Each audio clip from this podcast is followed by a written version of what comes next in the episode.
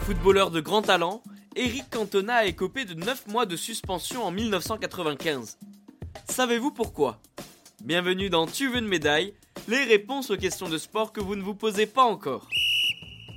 Considéré par beaucoup comme l'un des meilleurs footballeurs de sa génération, Eric Cantona n'a laissé personne indifférent.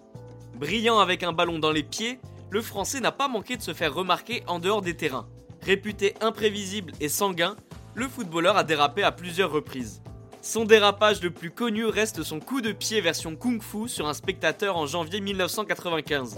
Pour comprendre ce qu'il s'est passé ce jour-là, revenons au stade de Crystal Palace à Londres. Manchester United se déplace ce soir-là. Mais ça ne se passe pas comme prévu pour Eric Cantona et ses coéquipiers. Le Français écope d'un carton rouge et ce ne sera pas le dernier de sa carrière.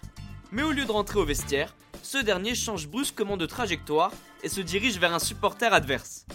Cantona saute les deux pieds en avant et lui assène un violent coup de pied avant de tenter d'en découdre avec les mains.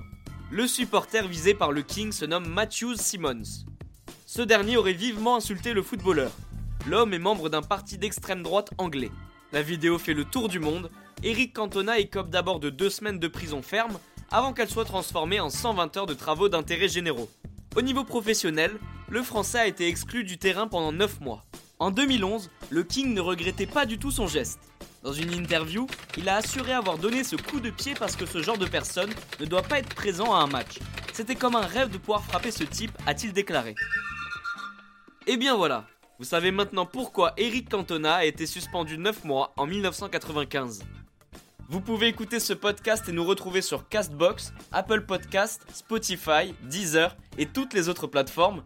Je vous retrouve rapidement pour une prochaine question de sport dans Tu veux une médaille. A très vite.